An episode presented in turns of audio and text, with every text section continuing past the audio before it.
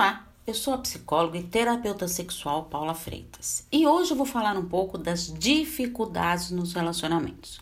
O relacionamento amoroso, ele requer vontade, disposição e interesse de ambos, com objetivos e sonhos em comum. Muitos casais reclamam que o seu relacionamento começou bem, depois foi esfriando, esfriando, frustrando e muitas vezes até amargurando os sentimentos. Caso isso aconteça, pare, reflita e reveja o que levou a isso.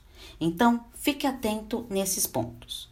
Perceba suas atitudes e comportamentos, sem querer culpar somente o outro.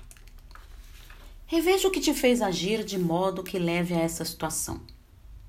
Evite mudar o outro. Tenha isso em mente. Ninguém consegue mudar ninguém. Reflita bem nesses pontos de coração aberto. E no próximo podcast eu vou falar como evitar o fracasso no relacionamento amoroso.